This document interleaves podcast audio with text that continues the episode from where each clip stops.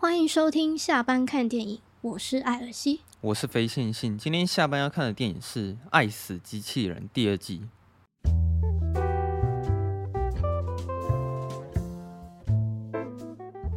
它是一出来的时候你就看完了吗？我好像分两天看吧，大概我也是分两天，三天那个礼拜内。可是我觉得它这一次集数有点太短了，好像是又是因为疫情啊？哈，这跟疫情有关系吗？那它就是分，好像分它还有后半部的样子，好像就是十六集，就八加八。哦哦，原来是这样子哦。嗯，然后它就是先先出八集，好像是这样啊。我还以为第二季只有八集，因为其实我觉得《爱死机器人》它故意把这三个词拆开，其实它都是委婉的说法。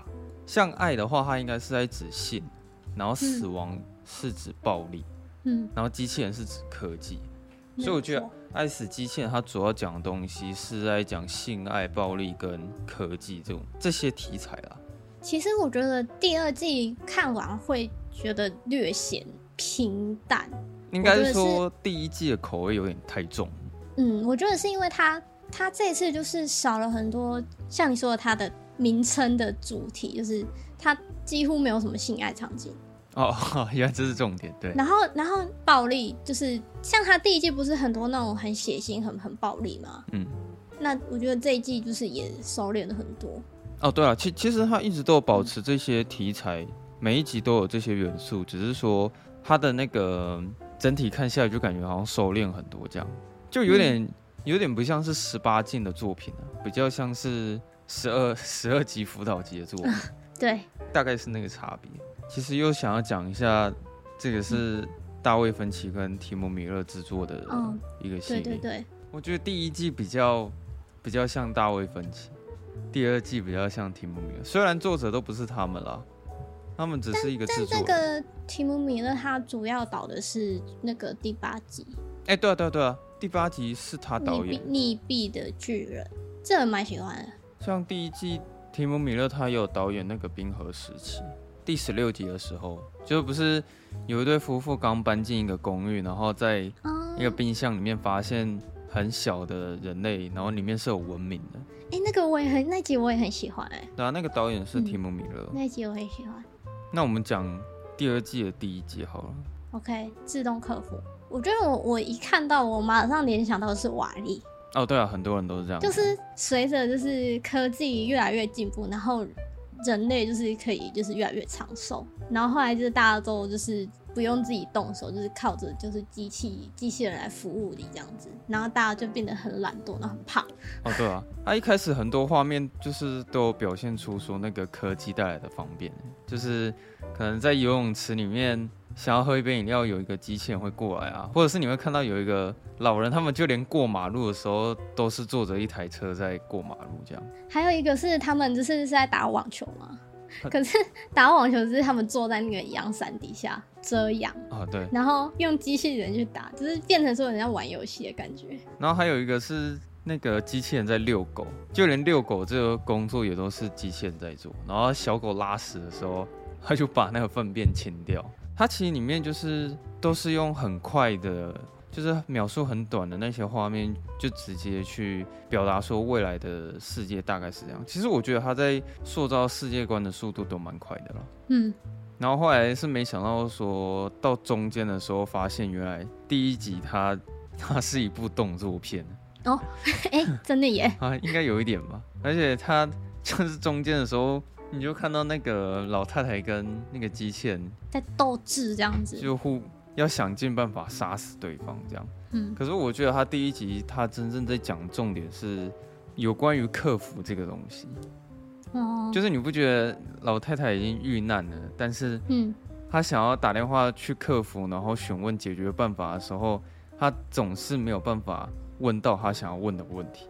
我觉得这就是我们在现实生活就是。很常遇到这种状况，嗯，有时候我只是想要问一个简单的问题，可是他就是会一直，哎、欸，现在客服人员忙线中，你就是要不要用语音呢？然后说说，请按一，请按二，请按三，对，然后就超花时间。而且我真的，有好几次像遇到这种问题，我自己是真的很想要就直接找一个真人跟我对话，然后直接告诉我答案是什么。像什么信用卡公司啊，或者是有时候我要问一些什么账单问题的时候，反正只要是银行专员，他们那些客服平台都一定会叫你要先按数字，然后看你是要问什么问题这样。可是我发现其实大部分消费者会比较想要直接就是找一个真人，然后直接沟通，因为其实这样也比较快。然后你会不会发现那个老太太她怎么样就是问不到自己想要问的问题，甚至那个客服还怂恿说叫他把自己家的狗丢出去。说不是他他死就是你死，你要选哪一个这样子？对对对对对，还蛮蛮好笑的。然后我觉得他那个风格其实比较偏向于那个皮克斯的风格，哎，你有什么？嗯，就是头头大大的，但我觉得他的结局也蛮讽刺的。就是要解决这个问题的话，就是要再买一台。对对对对对，他们的就是哎，请回购我们，这样就可以解决这些问题。嗯，哎，但你知道，就是有一些公司他们在设计他们的产品的时候，他们会偷偷放入一点点小 bug。心机有多重？就是就是怎么讲？就是他不能让他制作出来的产品太完美。嗯，因为如果太完美的话，你就是这样一直用十年、二十年都不换怎么办？他一定就是会要让他就是有一个渐渐会坏掉的一个一个部分，这样才会促使消费者再再继续购买。这样对，对对，就是他可能过了一年换有新的产品特色之后，就哎、欸，我这个旧的有点坏掉，我就可以换新的。那你觉得 iPhone 他们会这样吗？我觉得一定会啊。可是我觉得每次买那个 iPhone 都可以用蛮久的。没有，可是你用用久，你多少一定都会觉得说，哎、欸，有点变慢。哦，我不知道哎、欸，也许像你说的，可能很多产品都会置入一些 bug 吧。嗯。但如果真的是这样的话，我会觉得说，哦，原来厂商心机还蛮重的，大概是这样吧。第一集其实我嗯没有到特别喜欢，但是就是就觉得还还 OK 这样。但我特别喜欢的是他一开始前面那个在打招呼的。那个邻居老头，他在后半段的时候，他会拿出那个散弹枪去救他，那边蛮精彩的。他前面有一个小幽默、欸，哎，就是想说他手在干嘛？就哦，原来是在是在好像在插一个一个东西。哦，对。好，那就换下一集。冰。哦，我真的对第二集没什么感觉。但这一集它算是八集里面画风最突出，因为它算是二 D。哦，对，嗯，它比较二 D，然后它跟那个第一季的那个芝麻蓝，他们是同一个团队。哦，对，很像，他他这个画风跟芝麻蓝超像的。嗯嗯、他就是在讲说，在一个外星球上嘛，那边几乎所有的人都就是已经是被改造过的改造人。嗯，然后如果你没有被改造的话，就就会被被排挤这样。呃，就也不是这样说，反正就只有男主角他他没有被改造过，嗯，然后他就显得很，这跟这个地方的人事物很格格不入，嗯、对，因为他们他们那边好像天气特别冷，对，所以你就看到说男主角就是都要穿着很很厚的衣服，可是他们那些改造过的人的，就是都可以穿吊嘎这样，不怕冷这样子。哦，对啊，就是他们可能是已经是生化人，所以基本上不会被温度所干涉。然后就是有一天晚上的那个男主角弟就就揪男主角去参加他跟他朋友的一一个小、嗯、小活动。哦，后来才发现那个是一个仪式、嗯。哦，算是一个冒险了。就是代表说你可以算一种成年礼吗？哦，通过一个考验的感觉。对啊。啊，我知道是像那种美国，他们要加入那种什么兄弟会、姐妹会的时候，不是，嗯，不是说要都过一个考验什么之类的，差不多是那个概念。嗯，可是他哥哥，因为他哥哥算是坚持他不想要变成是改造人，嗯，所以其实就连他的家人都会就是把他当成是一个外人啊。就是我觉得这一集他在讲的东西是融融入，就因为现在人不是。很多人也很设法想要去融入一些团体，或是融入人群，可是很难做到嘛。又或者是说，你曾经其实是一个很正常的状态，但后来因为时代变迁，所以你你以前的正常，在现在来说算是一种不正常。我觉得他第二集主要是在讲这个。就我觉得这一集的印象最精彩，就是后面那个鲸鱼出现的时候，嗯，那边的视觉，对。我对冰的感觉大概就这样而已。其实我觉得，我觉得这部蛮可惜的是，我会想要知道男主角是那个哥哥，他不让自己改造的原因是什么？里面有讲吗？哦，没有。可是我觉得这也可以不用交代了。哦。可是我会想知道，就是为什么他要选择这样子，跟人家格格不入。因为如果是我的话，我会觉得，既然可能世界上百分之九十九人都这样的话，那我可能会想要选择跟着做。对啊。那它的结尾你有看懂吗？结尾我觉得它没有什么太多的隐喻，哎，可是我觉得它结尾是有一个细节是，后来发现他弟弟就是他整个身体还是很灵活，所以代表说他前面他突然。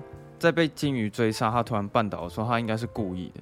嗯，我我后来后来解读，我是觉得说他是为了想要让哥哥就是怎么讲，因为因为有他受伤的这个原因，然后让他哥哥就是可以更拼命这样子，就是算是给他一个机会，可以在所有人面前表现吧。对，就是让他可以被认可。反正他结局就是在表达说，他哥哥已经可以算是融入那个团体了，只是成为他们的一份子。对，大概是这样。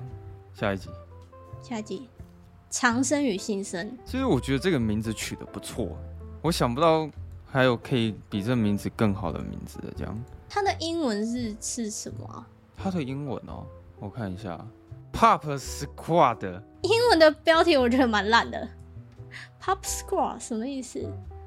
流行小队，Google 翻译是这样，流行小队啊，我也不知道它这个英文到底是什么意思。吧，我觉得可能是它原本的那个。小说，或是原本的创作的他的本来的名字吧。嗯，可是，一开始在看的时候，你会马上联想到《银翼杀手》那部电影。没错，就是赛很赛博朋克。对啊，因为那个风格其实真的蛮像的。嗯、啊，只是说，其实它的题材也是类似《银翼杀手》啊，但跟它最大的差别是在于，一个是在屠杀仿生人，这个是在屠杀小孩。就是男主角他的工作就是要去杀小孩，因为。在他们那个世界里面，每一个人都可以长生不老。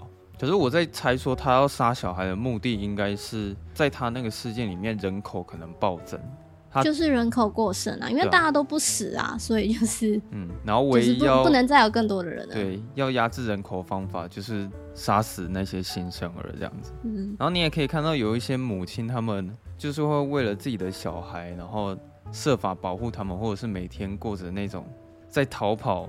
银翼杀手的那种生活，哎、欸，他们他们那个职业有叫什么名字吗？就警察哦，就叫警察，是不是？他开的车就是 police 啊。啊，我还想讲讲一下那个，它中间有一段很美的画面，是那个女生在唱歌的那一段，就是我觉得他那个整个画面都非常的精美，就看起来很梦幻的一种感觉。然后包括它那个粒子啊，还有那个灯光效果，在看的时候会觉得还还蛮入迷的。但这边在剧情有提到一件事情是，他是说他练习了二十年，嗯，才可以唱到这么好。哦，我觉得他这个这个观点还蛮，对，还蛮厉害的。就是就是，我觉得上帝在限制人类唯一的方法就是用时间。呃，是时间吗？怎么样？是还是生命？就对啊，就唯一就是是用生命在限制人类，因为。不然有一些人可能会太过超乎他们自己所在能力，因为就像是你可以看到有一些人，他可能在玩雕刻，可能已经雕刻五十年，他其实是一个很厉害的师傅。可是你很难想象说，如果他长生不死的话，他再继续研发他的雕刻技术，假设到五百年好了，那他可能会到一个很非常高超的一个境界。但我觉得可能世界上不太会允许这种。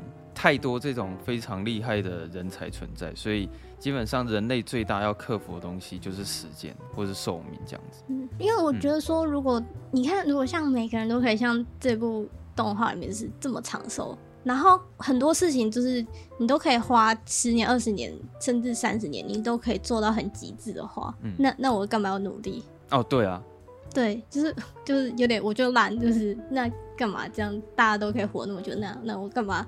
就是就这么辛苦，而且我觉得这个世界的人，他们是完全不会去珍惜时间，因为时间太多，也不是说时间太多，时间完全是无限的，那你完全就不会去珍惜时间吗？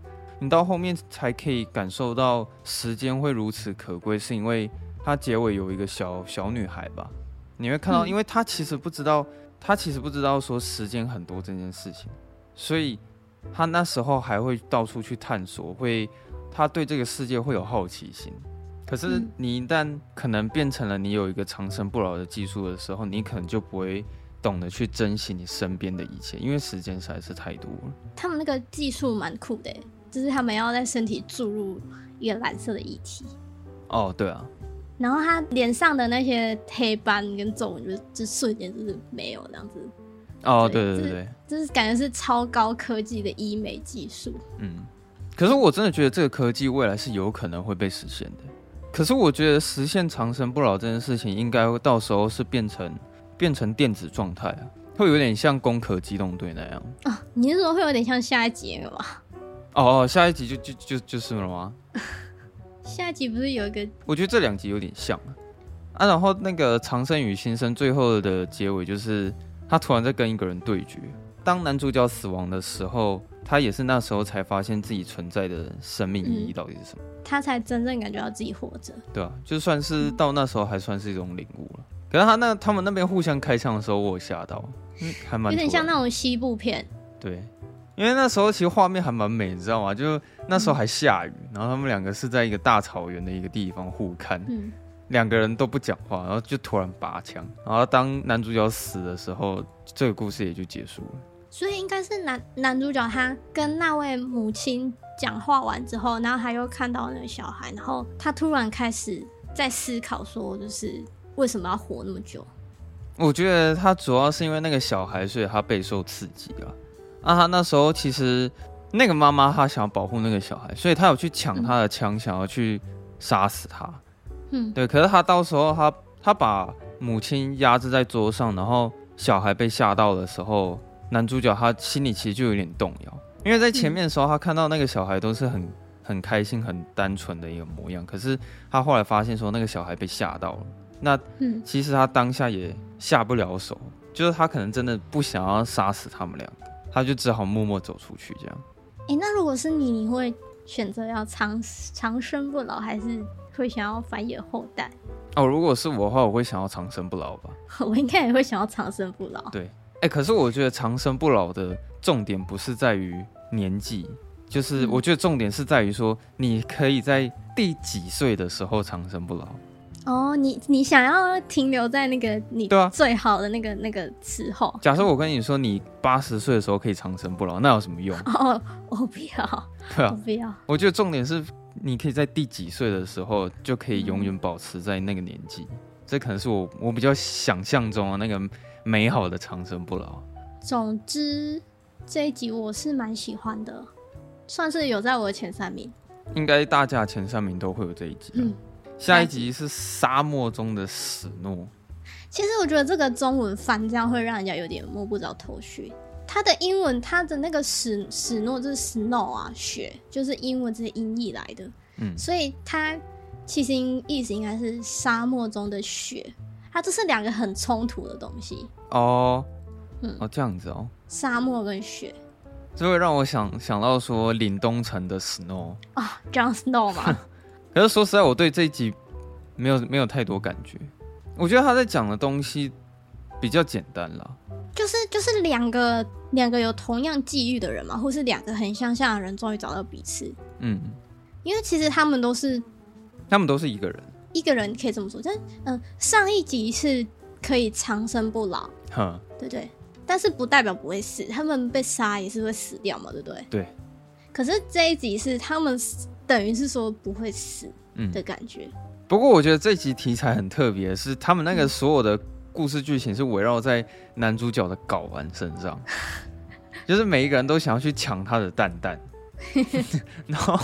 女主角她的工作就是要去保护那两颗蛋蛋，对，因为她不是说她她那个成分里面好像有可以解开什么解开长生不老的秘密吗？还是就是解开长生不死的秘密啊？我觉得是是蛮酷的啦。然后我觉得他这一集的结局跟上集比起来的话，他就比较乐观一点。他算是以快乐的结局做收尾，就是就是嗯，两个人就是从此过着幸福快乐幸福快乐的生活这样子。因为上一集算是悲剧啊，嗯，对啊，然后这一集算是以不一样的观点，然后其实也是在讲类似的题材。他这一集是唯一有性爱场面的，应该是吧？对啊，这是重点呢。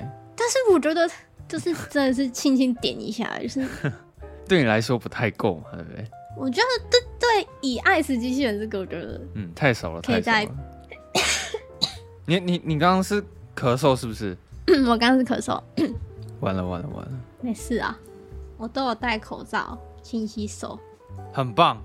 好，下一集，嗯，下一集高潮，高潮哦，这个应该是我的最后一名。但是我蛮喜欢的。应该说以故事上来说，我觉得最后一名我会排是高潮，但是我觉得他的那个油画非常的厉害。嗯，他的他的就是脸上是那种有点带着那种油画的那种。我不知道这这是真的是油画画出来的还是怎么样，但是以视觉上看起来，我觉得他就很像是用油画画出来的一个动画。我觉得这一集主要是在氛围的营造吧。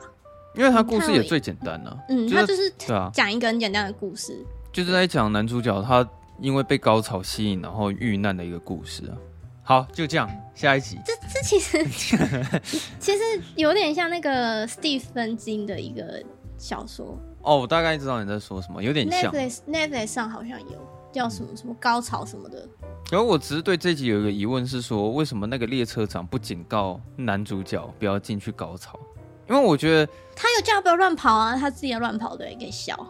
好，没关系，反正我们一定一定要让他乱跑嘛，因为如果他没有乱跑，对对对，我们就不会看到那些这样子。反正目的就是这样。我只是有个疑问是说，结局我看到就是列车长他把所有高潮秘密，哎、欸，高潮的秘密告诉男主角。那高潮的秘密，那为什么不一开始就？直接跟他讲这件事情，嗯、我只是有有一个疑问而已了。哦，就是说，哎、欸，你如果这样子乱跑进去，你就是可能会被抓走、啊。因为我后来才发现说，哦，原来他知道所有高潮的秘密，这样。对，哦、这一集就这样。你想知道高潮的秘密？我也蛮想知道的。好好，下一集是圣诞满屋。哦，这个打破了我对那个圣诞老公公的刻板印象。这就有点幽默啊。嗯，其实我觉得每一个每一个妈妈都可以让小孩去看一下这一集的动画，会吓到小孩吧？没有，我跟你讲，就是小孩看了这一集动画之后，他们一定会很乖，哦、对吧？就是如果你不乖的话，圣诞老公公会……因为因为其实我觉得这一集他他就是在讲说，其实圣诞老公公不一定要是一个老人，他可以去是任何一个东西，只要你会发礼物。嗯就可以了，只要你会发礼物，对，没错啦。只要你，或者是比如说你是大奶妹也可以，或者是你你是一个呃一个怪物也可以，反正就是你要会发礼物就好。嗯，哦，或者是爸爸这样子。对，反正这一集他表现圣诞老公公的方式，就是我觉得那个有点像杨楠的迷宫的，嗯，那那那个风格，那个手手。对，然后很重要的是，他是透过嗅觉。去判断说这个小孩乖还是不乖啊？是嗅觉吗？我没有特别注意。对啊，因为他会去闻那个小孩，然后闻一闻之后，他就会说出那个小孩的名字，然后就会说乖。然后那时候我想说，小男孩会不会被吃掉？因为小女孩一开始是拿到礼物嘛。嗯。那我想说，那小男孩的下场是什么？然后他也是先闻一闻，然后就讲了说威廉乖，然后再给他一个礼物。导演处理的方式是说，他就只有让小男孩拆礼物而已，女女生没有，就只有让小男孩拆。他有讲一个很重要的台词，说这个礼物真的是我现在特别想要的东西。嗯，对，所以那个怪物的能力应该就是说，他会嗅出小孩乖不乖，然后会变出对方内心真正想要的东西出来。然后他最后不是有讲说，那假设如果我们不乖的话，会怎么样？嗯，他就留下一个那个对，没错，悬念。其实我觉得这个结局的收尾方式很棒，真的很适合每一个小孩都可以来看一下。也许看完之后，他们就就就会很乖了，还蛮有创意的啊。圣诞节的时候可以再来看一次。OK，下一集救生舱哦，救生舱。老实说，这也是我觉得八集里面画面最精致的，应该对，画面最真实。他好像也是那个有找。演员来演来演吧，对啊，他其实演过蛮多电影。他叫那个 Michael B. Jordan。嗯，可是我其实已经有点在怀疑说，那个人应该不是动画。我觉得有可能直接就是真人取样，然后放到动画里面。哦，对啊，我觉得可能就跟那种超能杀机或是底特律那种哦。游戏你你会就是用用追踪，然后下去对啊对啊对啊下去做动，因为我想说它这个画面已经这么真实，就是早就已经跳脱那种你在看动画那个感觉。但我觉得这一集的那个剧情跟第一集有点撞到、欸，哎，会吗？虽然我觉得我虽然我知道他是讲不一样的事情，但是就是反正就都是讲就是机器人暴走啊。哦，然后你要怎么怎么想想办法逃脱啊？听你这么讲，好像是就是在讲一个故障的机器人。啊、嗯，然后他嗯比较没有那么喜欢这一集啦，就是嗯，我觉得会让我想到第一季有一集不是叫做元首吗？哼，就是也是也是一个女生，她不是到、哦、你说地心引力那一集是不是？对对对，地心引力那一集 那外太空去，然后她不是。她她需要想办法回到那个母飞船上面嘛？嗯，然后她就是必须要做出一点抉择，然后来让那个他回去。我我会想到想到想到第一季的人，我会比较喜欢第一季的啦。哦，当然是比较喜欢第一季啊，嗯，因为我在想说，是不是他这个动画系列一定都会有最少会有一个关于外太空的题材？嗯，这集他的故事真的，他最后其实真的没有想要讲什么，很纯粹就是你在看到。男主角他如何要成功的去找到就是救难团队去救他，嗯，就这样而已。然后他怎么发挥他就是就地取材，然后怎么发挥他的对机智的能力，就是嗯，把这个机器人毁掉，让机机器人自己打自己。我是觉得在看这一集的乐趣，主要是就是在看画面啊，就是外太空那些大战的那种大场面的效果啊，嗯，还有他那种很精美的。动画细致度，我觉得这这比较是这一集的看点。那故事的话，其实就是很简单，在看男主角要怎么逃脱那个故障的机器人，然后找到救救生团队，就大概就这样而已。嗯，好，下一集，最后一集，溺毙的巨人。嗯，这一集看完真的是相当的耐人寻味。我觉得他就是有点哲学，然后就是很有诗意。蛮像是在看小说的，对，就是很有诗意，就是有一个旁白在说故事给你听这样子。对啊，而且它里面的那些用字遣词都很像是那种小说、文学小说的那种感觉。嗯、不过以我的立场，我倒是还蛮希望说这一集的巨人会是一个女性的角色。哦，对。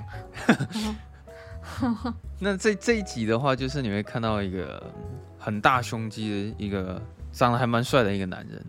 最后面的时候，你会看到他身上最厉害的武器，可能就是被放到了博物馆里面，然后 备受观赏。其实我的 size 也差不多是像他那样。哦，他想要传达的，其实应该是在讲人类的丑陋。我觉得我只能很简单的解读这个东西，就是因为那个巨人一来，然后大家发现他是死的嘛，然后你会发现人类非常喜欢凑热闹。就是一一开始会有点敬畏，就是不太确定说这个东西是什么。对。然后等到有有第一个人就是去突破这个、嗯、这个线之后，就是大家就是会就开始上去会去糟蹋他，对对，对，会去靠近这样子。就对那个巨人做出任何他们想要做的事情，甚至是在上面乱涂鸦，嗯、然后或者是会去切他的肉啊什么的。然后到最后那个整个巨人的下场是他的骨头会散落在人类的各个地方。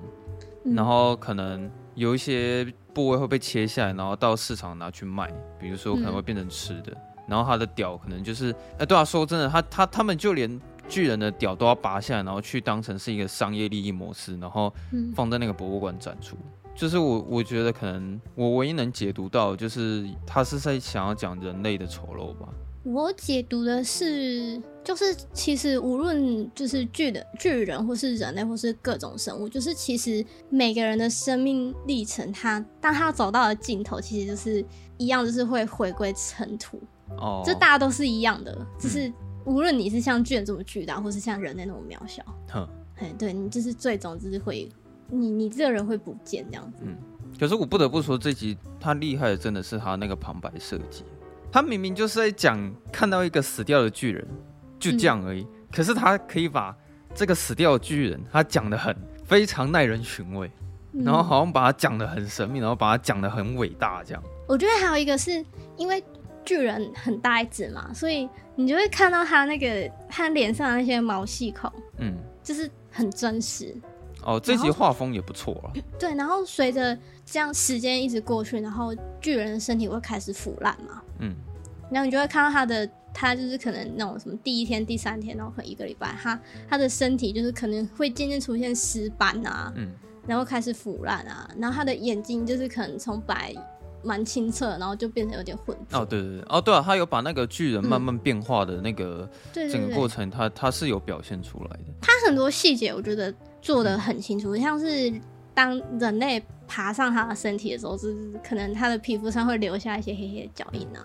然后甚至我还发现一个地方是，就是那个男主角后来不是他终于敢站到巨人的身上去吗？嗯，他不是最后走到他的脸上，然后看着他的眼睛。嗯，哎、欸，他那个眼睛里面有烟蒂耶。哦，是哦。对，就是眼角有两三根烟蒂这样。我觉得哇，这做的太细了吧？嗯，你有看到这么细节的？对，我就刚好看到了。可是我在看的一开始，我在看这一集的时候，我真的会蛮期待，说到最后那个巨人是不是真的会动？哎、欸，我也是，就是我想说，哎、欸，他不会突然动起来吧？就就是会想说这一集后面的爆点是什么？这样，就可能巨人突然复活。对，可是他其实是很平铺直述的，就讲完了这个故事。真的，主要让这个故事精彩，就是还是旁白吧？对啊，就非常有文学气息了。嗯、他这个，哦，我是想要讲说，你觉得为什么他他们会想要把溺毙的巨人放在最后一集？其实我我我觉得这这一集有点像上一季的芝麻蓝，哦，可是，是一样探讨一个就是有点很哲学的东西嘛，很耐人寻味这样。因为其实老实说，上一季的题材我最喜欢是紫马兰，可是我觉得这一集溺毙的巨人其实也也有一点那那个感觉，嗯，因为我是相信说他这一集应该是有特别深层的意义啊，可是因为我现在还没去查，因为就是我我在想说。过几天想一下这个故事会不会有一些比较新的感觉，然后再回去查一下看有没有它的正确答案。嗯，对，所以我觉得看完这一集的时候，我会第一个联想到就是上一季的紫马兰这样。芝麻蓝那一集是真的很厉害。我发现呢、啊，就是在看完《爱死机器人》之后，是真的可以感觉到你要在一个很短的时间里面去。讲出一个好故事是非常困难的事情。嗯，老实说，第二季看完的时候，我就觉得，其实这这几集的动画真的就是你当下看完，你可能当下会觉得很好看，但是你过几天之后，你可能就忘得差不多了。因为其实故事都很短，你不太能像看完两个小时之后，你可以有一个非常强大的后劲，可以让你去沉溺在那个氛围当中许久，然后可能还会有余韵这样。可是因为我觉得这些故事虽然精彩，但由于时间很短的关系，所以他们真的没有办法讲出一个非常强劲、有力道的一个故事出来。是是，虽然是有办法办得到，可是你就可以感觉出来说，那个难度真的是很高的。感觉就是后劲比较小。因为像我觉得这八集里面，我第一名就是长生与先生，因为他是我看完之后，我过几天再回想。这个故事我还是会有感觉，就依然还是会对他印象深刻。